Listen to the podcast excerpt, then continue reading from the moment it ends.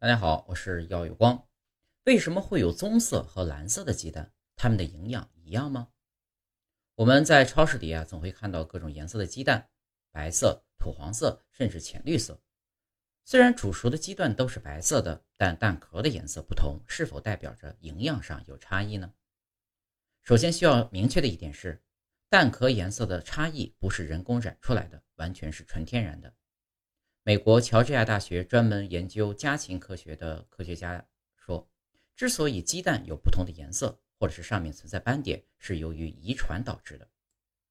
比如说，白来航鸡它下白蛋，而褐来航鸡、芦花鸡下棕色蛋，复活节彩蛋鸡、复活节彩蛋鸡下的呢就是浅蓝色的蛋。那么，怎么分辨鸡会下什么颜色的蛋呢？最简单的方法就是看鸡的耳垂。白色耳垂的鸡通常下的是白蛋，其他颜色耳垂的鸡通常下的是有颜色的鸡蛋。那么蛋壳颜色是怎么形成的呢？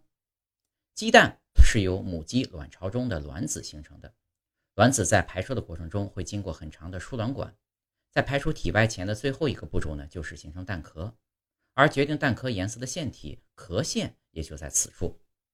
蛋壳的成分是碳酸钙，一种白色的矿物。因此，蛋壳最早的确都是白色的。在碳酸钙沉淀下来后，不同的色素才会在上面积累。因此呢，不管蛋壳外侧是什么颜色，内侧都是白色的。蛋壳的主色调呢有两种：蓝色和红褐色。其中，蓝色由胆绿素的量所决定，而红褐色呢由原卟啉的量所决定。